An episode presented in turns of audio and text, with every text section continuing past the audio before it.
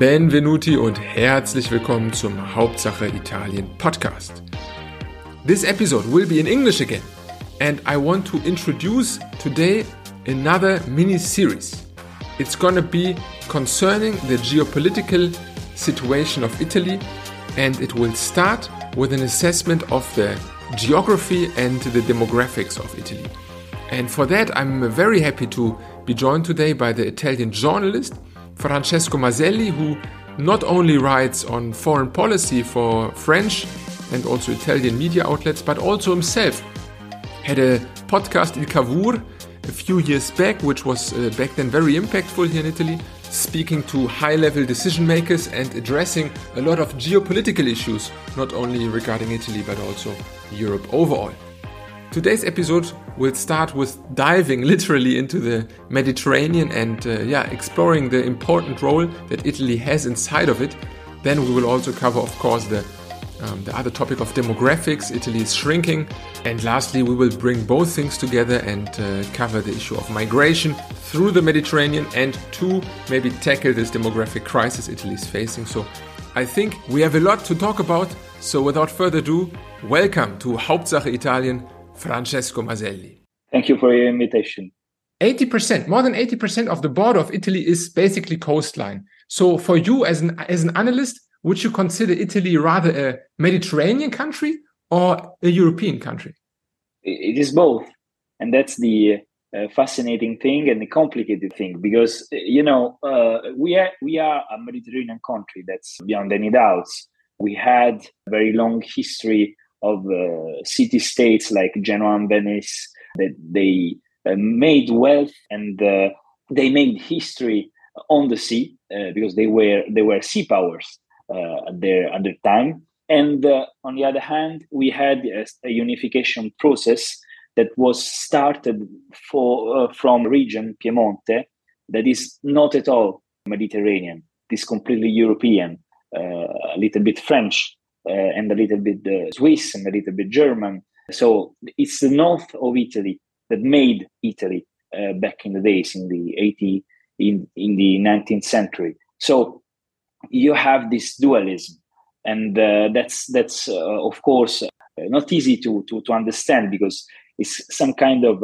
national character that is conflicted you know it's complicated to to describe but it certainly exists this uh, dual identity. One from the north, where was the power, uh, the economic power, uh, especially, and, the other, the, the, the, cities that has a very good relationships uh, relationship with the sea. So you have this both aspects of, of this, and then you know you you are a Mediterranean country, of course, but you lack of some geographical island to be uh, hundred percent a Mediterranean country. Uh, for example, Corsica is is French uh, region; it's not yours. Uh, Malta, it's a sovereign and, and independent country. so you lack of some very strategic and important spots to be really the master of your shores because there are some foreign powers that insists on your on the same space as you you know mm. so that's that's that's really any a geographical and historical issues and um, uh, for example, fascism tried to change the narrative and tried to convince the people in Malta and Corsica that at the basis they were Italian, you know, but they didn't arrive to do that because that's not true. And so it's very interesting the, the particular situation of Italy in the Mediterranean. And do, do you think, I mean, you, you spend a lot of time in France, you also publish for, for French newspapers. So, so you see probably also this um, bias that we have, at least in Germany or France, that I mean, most of our trade, most of our let's say associations with Italy are concentrated only on the the northern territories close to the Alps. I mean, I think German companies exclusively engage yeah. with Lombardia to some extent. Veneto. Exactly. Also, also um, Veneto. Northeast. Maybe, Northeast maybe a bit. Yeah. Yes, until Bologna, but farther south, uh, certainly not. Do you think that Italy maybe on a European level doesn't capitalize enough on on its uh, Mediterranean part and is just a bit reduced to, to the European one? Yes, because you know the the economic power uh, of Italy is in the north. So the interest of uh, Piemonte, Lombardia, Veneto is to stay connected with Germany, France. So they look north You know, it's not just uh, a thing of um, a material thing. It's uh, an imagination thing. It's an, an attitude. They are used to do it. So change it is very complicated. And moreover, the, the Italian politics, uh, which is dominated by the north of the country, uh, look north to Rome. Actually, it's not an, a really um, Mediterranean uh, uh city. Uh, Rome is. Uh, they are obsessed with Europe. They are obsessed with the the need to stay connected with France and Germany, which is good. Huh? I, am not saying that it's, it's bad, but it's not the only thing. And um, they forgot uh, to to to to uh, point on on the Mediterranean side of the country sometimes. Uh, so every time uh, an Italian politician speaks about the sea, you know, they say, "See, it's very important. Uh, we are a Mediterranean country," but then they don't don't act like that. You know. So, for example, we don't have a very big harbor, a very big port. Genoa is important, but due to geography, they lack of the space to begin to become a very big port like Rotterdam or uh, Antwerp. You know, so Italian politics never tried to uh, focus on just one spot in order to compete with the uh, bigger ports in in the northern uh, Europe. So the, the, situation the situation is that for um, a commercial fleet that want to uh, go from Shanghai to, to Europe, it's more convenient to go in Rotterdam than Genoa or Trieste because it's actually it's uh, well connected or, or, or with all uh, the Europe on Earth, you know, because sea it's easy, but then you, your merchandise have to go to the Earth. So you, if you don't have the infrastructure to bring the goods from the port in the in the other uh, spots of Europe, that's going to be a problem. So mm. uh, politics never, never thought about it, and uh, now we are in uh, we are in late. It's, it's, not we can we can sh- change this. They are changing. For example, there there there is a very big investment in Genoa uh, to enlarge the port, but it's going it's going to be ten years, fifteen years. Uh, so we have to change it, and we're going to see if we can do it.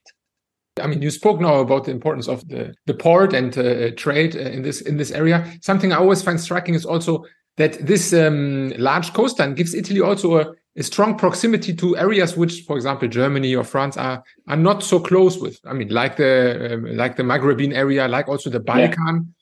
Do you do you think, or, or would you say that uh, those two, um, let's say, neighboring Mediterranean areas are in inside of the geopolitical interest of Italy, or is there more potential to? They are, of course, they are. Uh, of course, they are, especially the uh, north coast, northern coast of uh, Africa. We had a lot of deals, commercial deals, and energetic deals with Algeria, for example, uh, which is now the first importer of gas in Italy. They they substitute uh, kind of Russia with Algeria. Uh, that was already important. Now it's even more important. Uh, they have good relationships uh, with the Tunisia too, and uh, Libya. It's it's a complicated thing as as, as we know.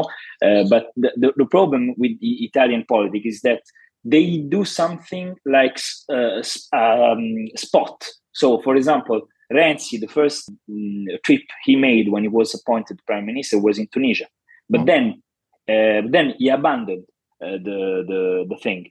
And uh, the same was with Draghi, for example. Draghi went in Algeria very soon. And then we, we have to commit with our partners. And uh, the fact to have three, four, five governments in one, uh, just in uh, five years, make the, the, the things more complicated because we have you have no political stability. So every time a government changes, you have to begin another time. And f- with the Balkans is the same. Uh, it's very easy for an Italian politician to go on, on uh, Tirana or uh, I don't know Sarajevo because it's one hour flight. So everybody does it, but then you have to commit with your partners, and sometimes we lack uh, this kind of uh, capacity. You know, so uh, that's that's the, the that's the issue I think with the with the Italian foreign policy. And sometimes we are very good. Uh, but you know, we, we lack of um, habit to, to, to do it sometimes. Mm. At least in Europe, it's very, it's easy because you have a, a, European Council every two months. So it's easier to do your relationship with other European partners. Well, let's hope. I mean, I'm not uh, judging any uh, political uh, parties or everything, but let's hope that at least some stability could then lead maybe to the to the formulation of some more um, strategic agendas. Because I assume otherwise, um, I mean, even especially when the also the, the, the political parties change so often, I assume also the the relevant offices change and probably formulating a long term strategy uh, then becomes a bit harder, right? I I mean, I saw on your podcast, yes. for example, you had various guests, but I assume that um, even two years ago, uh, probably by now, um, a lot of these top influences have have changed in the political sphere. Yes, of course, politicians changes uh, all the time, and that's uh, and that's a problem. Um, the interesting uh, thing about uh, Meloni's government is that it seems to be a very uh, strong and stable coalition. So they they speaks a lot about this is a five year program. This is a five year issue we have a very long-standing uh, uh, agenda. So uh, we don't need to rush it. So you, you, don't don't expect to to see something do very fast mm-hmm. because mm-hmm. we have our time. We have five years, and then we uh, we can't do everything in, in, in just one year or six months. Uh, so that I think that's that's a positive uh, things. Then, uh, of course, next year you go, we're gonna have uh, Europeans um, uh, elections, so that's going to be an important uh, moment for the for the majority because it's uh, the law is proportional. So every party is on his own, you know. So your your allies are all your competitors. Mm. It's not going to be easy for Meloni to manage it, uh, but I think in in the, foreign policy analysis to have five years government is gonna is gonna be a good thing for the Italian foreign policy. Of course, if they manage to uh, avoid conflicts with the, with their partner, which is not going to be easy, especially with France, we're, we're going to talk about it if if you want. But for example, she, she's she was very good in this uh, first six uh, months to go in London, in Berlin. She went in India. So we are we are seeing some something uh, about the, the uh, stable Italian foreign policy.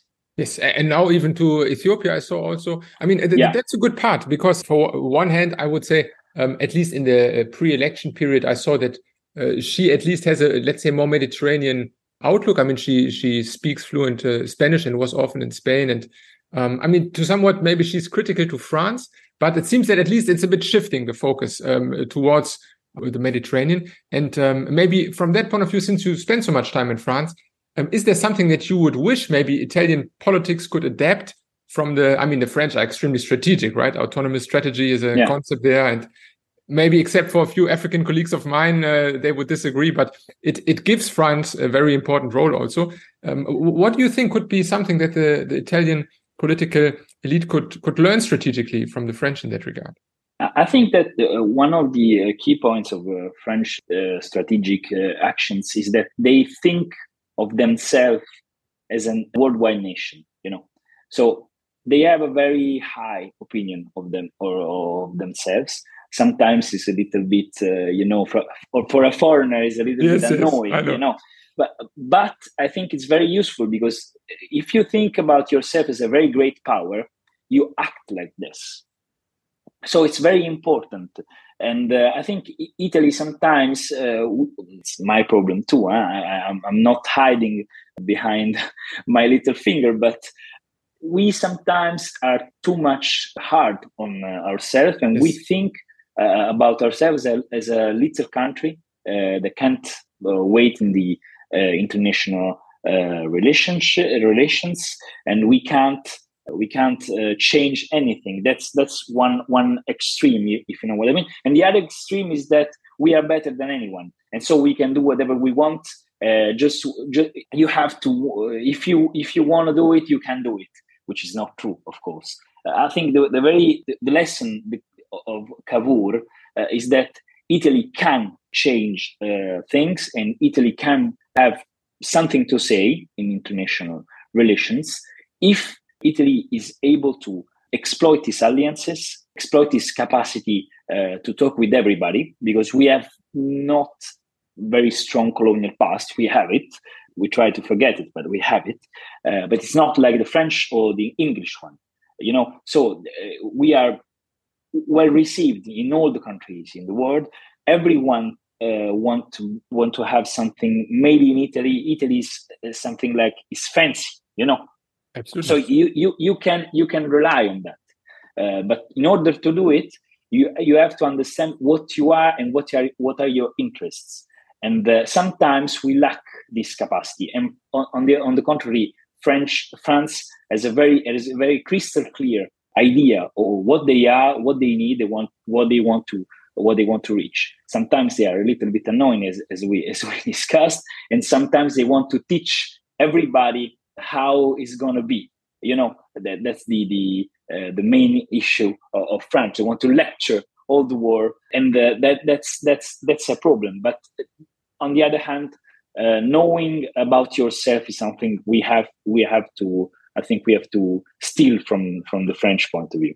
Yes, uh, that's a, a, nice perspective. And I mean, uh, maybe coming back to the, the first uh, uh topic, if you look Italy inside of the Mediterranean, you, you would actually see it's the biggest economy in the Mediterranean. If we maybe shift the focus out of Europe, yeah. Uh, but into the Mediterranean, there, Italy is the centerpiece, undoubtedly.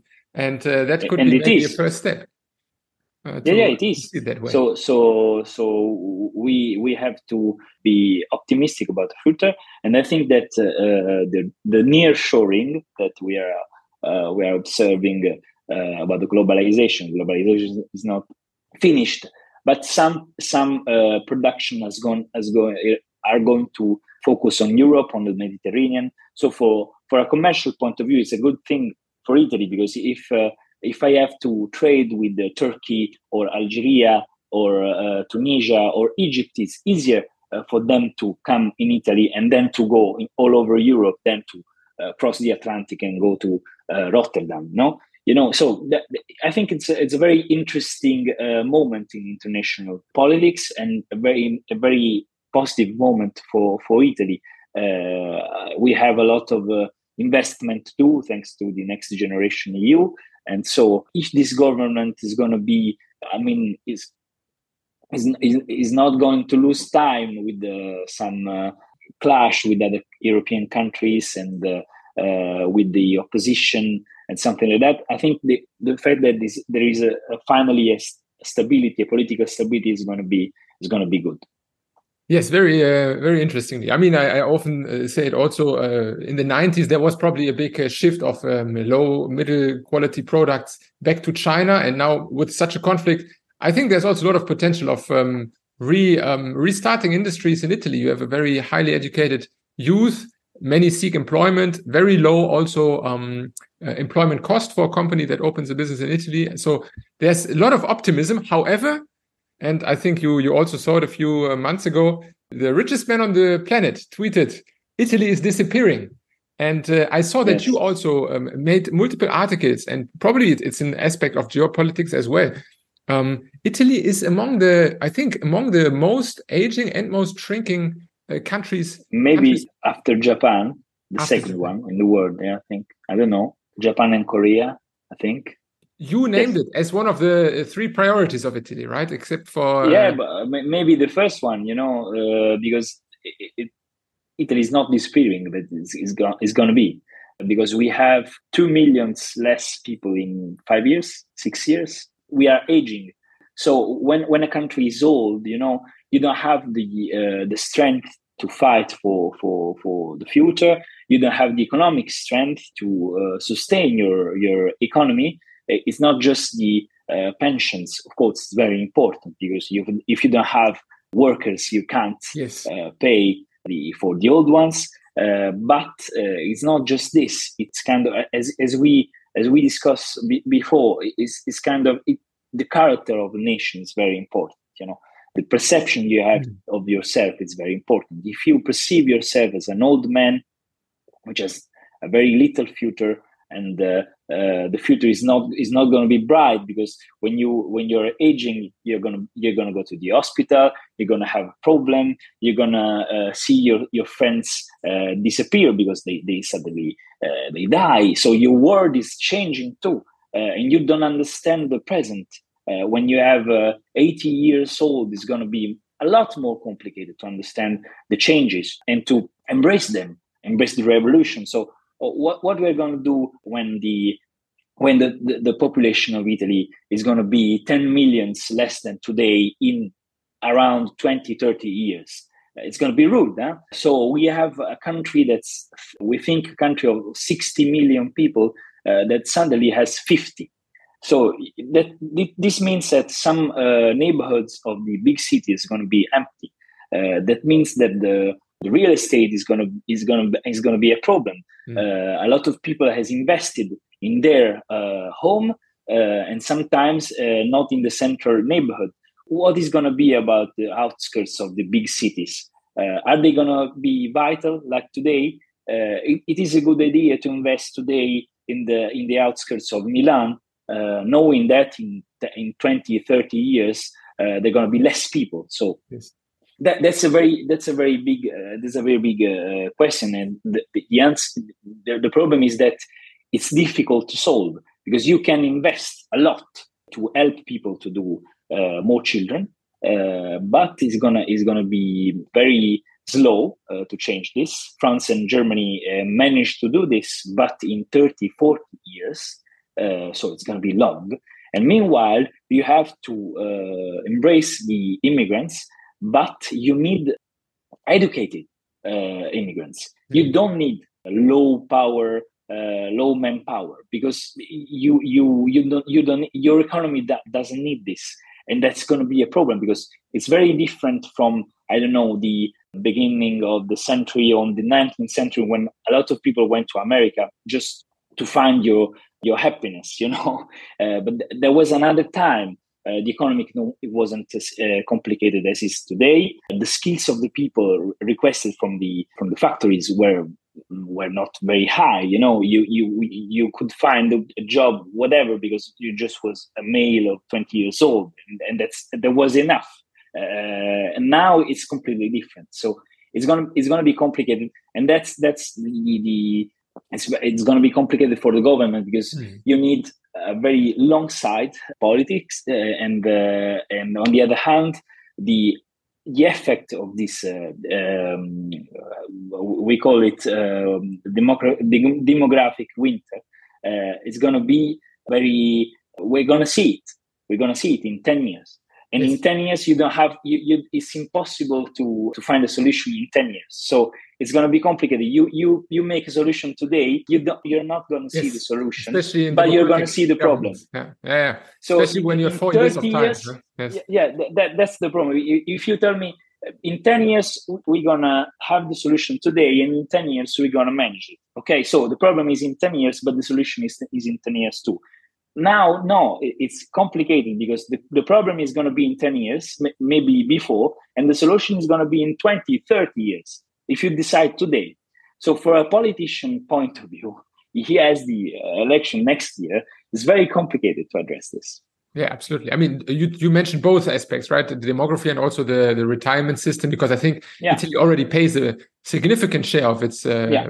public budget for you know, the president of the of the agency that managed the pensions told uh, La Stampa Daily one month ago that we need 1.5 uh, worker for the all the people for uh, people that retired. are retired. So and now uh, we are going to be one and one, one worker and one retired. So it's unsustainable. In 2040, which is tomorrow, so that's going to be a problem. And I don't know how they can manage it. They, mm-hmm. I think it's going to be interesting to see as a journalist, but but as an Italian, not not very not very easy.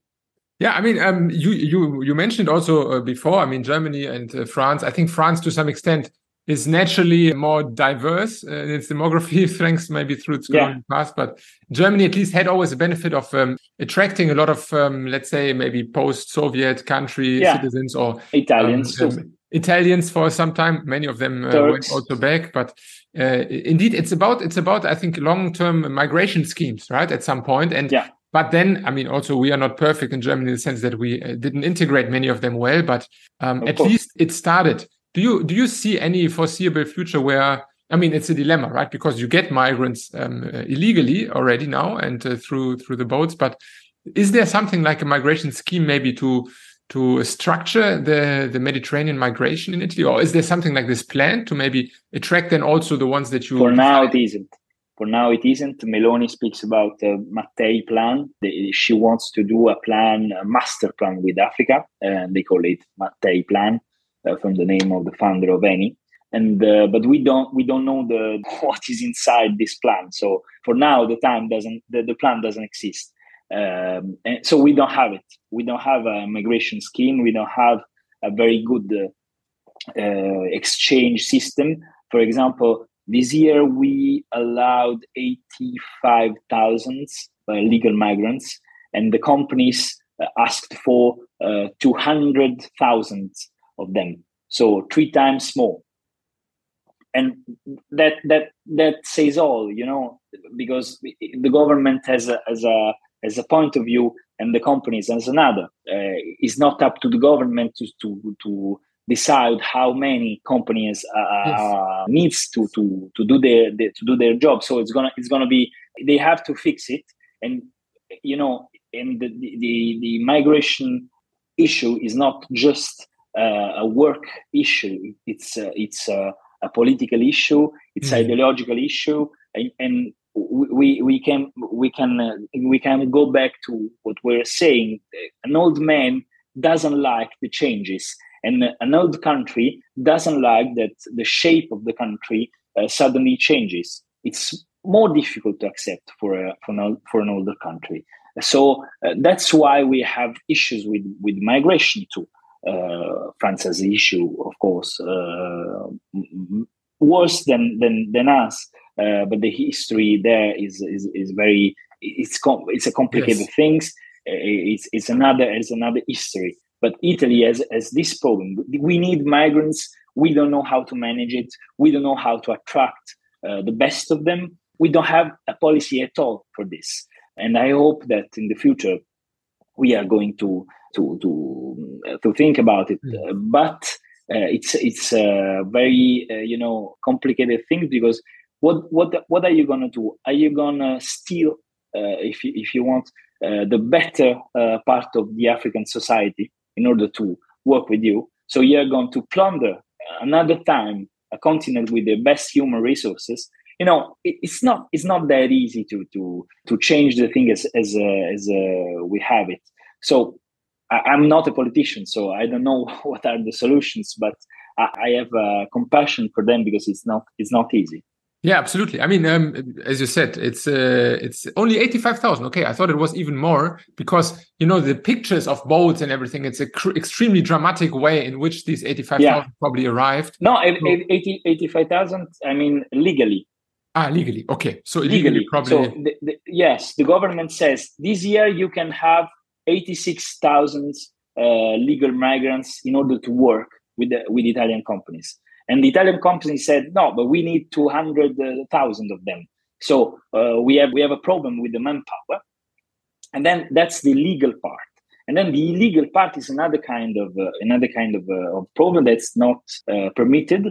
And uh, they arrive here. Some of them uh, ask for asylum, some of them obtain it.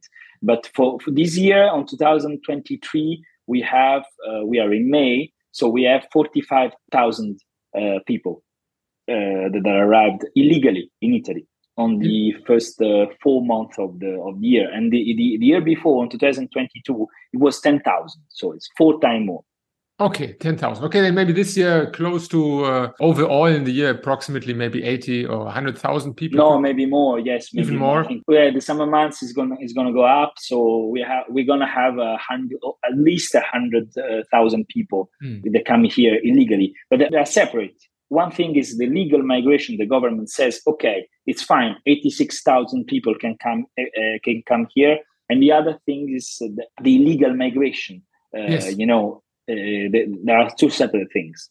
Because those two things, I think, outside of Italy are often um, misconceived, uh, um, uh, misunderstood. Because the the, the images of Italian uh, boats are going around the world. Either it's uh, it's yeah, yeah, but it, it's. It's an issue. It's an issue, and it's gonna be it's gonna be it's gonna be hard this, uh, summer because they they're gonna uh, the numbers are gonna go up. So it's gonna be complicated to manage it. I think Italy is not prepared to manage very big numbers, so that, that's going to be a problem. But it's not an invasion, you know. Exactly, not, exactly. The numbers still are relatively. I mean, yeah. it's relatively small. I was my point was relative to the images that we get. The yes, numbers are not that high. Course. But as you mentioned, we, I mean, um, if these people don't have any any employment, I think the unemployed numbers in the regions where they arrive, um, the Mezzogiorno, are not promising in the sense that they will all uh, find no, labor. Uh, uh, sometimes, you know, the, the, other things of the uh, Italian problem with migration is that we don't want them. We don't. They. We know that they, they don't want to stay in Italy. Mm. So they want to go in France, in Germany, in Austria, uh, in Denmark, in Sweden. So what what what what are what is the problem is that sometimes Italian uh, officials doesn't register them, so they can uh, go in other countries and then uh, ask for asylum in other countries in Europe. So that, that's going to be a problem with the with the other member state of the European Union that says we we want you to manage the situation. We have uh, Dublin that says the uh, the Dublin law treaty or uh, the Dublin Dublin treaty that says that the first country of arrival has to manage the the, yeah. the, the, people that has arrived. And Italy is not is not going to respect this. It's, it's never Italy has never respected it because Italy says yes, it's easy for you to say this. Everybody's coming here, so exactly. if we are going, if we are going to manage all the migrants, we're going to be uh, overwhelmed, and we are not uh, able to to manage this. Uh, so you know, it's uh, it's very it's very tricky for for for the Italians, and, and the way that they, they say, okay, some of them we grant them asylum and we manage it, and and others we ignore them as we know they don't want to stay here. So we are not going to waste our time with people that don't want, don't want to stay here.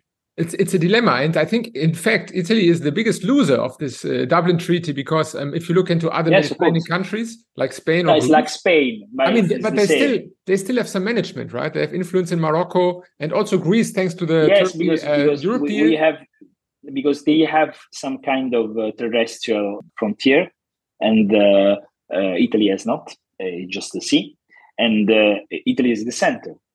So if you are in Libya, Tunisia, or a part of Egypt, or a part of Algeria too, you're going to you're going to Italy. You're not going to Spain because Spain is too far away. Uh, on the same, uh, and you're not going certainly not going to Greece because it's far, more far away. If you are, if you uh, if your point of departure is Algeria, for example. Uh, so uh, Sardinia is just 100 miles uh, from Algeria. So for them, of course, uh, the, the, the nearest port is, uh, is Italy. Uh, so, but Spain and Greece has the difficulty too. Huh? They, they, are, they are not happy with the Dublin Treaty as Italy, but they, they have other numbers. But of course, they are not happy. True. Yeah. I mean, let's uh, let's hope. I, I think we made a few good points, despite maybe some right wing or populist policies. That a stable Italian government could at least lead the the group of Mediterranean countries to renegotiate some of these these treaties. And if that happens, or if, for example, the Mattei plan comes a bit more into practice, we should catch up again and see how things are developing. Um, but yeah, now maybe just just for for the German audience, what is your key takeaway? Maybe. But my t- key takeaway is that it's a very complicated country, not so easy to, to understand. Temptation to make a little bit of fun of Italy is there because we, our politics and in general public opinion, sometimes some folkloristic uh, attitudes are going to impress a foreign observer, but uh, you don't have to fall from the temptation to describe Italy as a, a not serious country, which is uh, sometimes it arrives, uh, because it's a very complicated uh, country that has a lot of interesting and uh, very uh, compelling uh, things. You don't have to fall of your first impression of Italy when you when you arrive it and when you studied it, and you have to stay here and understand the mechanism uh, of the Italian politics, which is very, very difficult, and the Italian public opinion. It's mm-hmm. not easy. It's not easy, but it's necessary because if you uh, if the other Europeans are going to have a very good relationship with Italy, they need to understand the country. And uh, sometimes the feeling we have is they don't understand how Italy works. Very nice. I think the description even implies to some extent to Europe. So one could say maybe yeah, that uh, to understand Italy basically means to also understand Europe to some extent because the small problems Italy faces, I guess uh, the European yes, you know, I think uh, our problem in, in Europe uh, is that we don't know each other. We think we know. That's not true. We think we know because we have a common ministry. We think we know because we are we have we share borders. And we think we know because uh, some of us speaking the other languages. A lot of italian speaks french. A lot of french speaks spanish. A lot of germans uh, speaks french and uh, vice versa. So we think we know each other. That's not true. That's not true and um, and that's the, the, the difficult thing of europe. Uh, we need to work with each other. Uh, we need to uh, trust each other but sometimes we don't we don't know very well each other. So uh, that, that's the the effort we are going we're going to be we're going to do in, in the future. Absolutely. better understand each other i think so let's uh, get back to that triangle. Um, for everybody who enjoyed this interview, follow, of course, uh, Francesco on Twitter.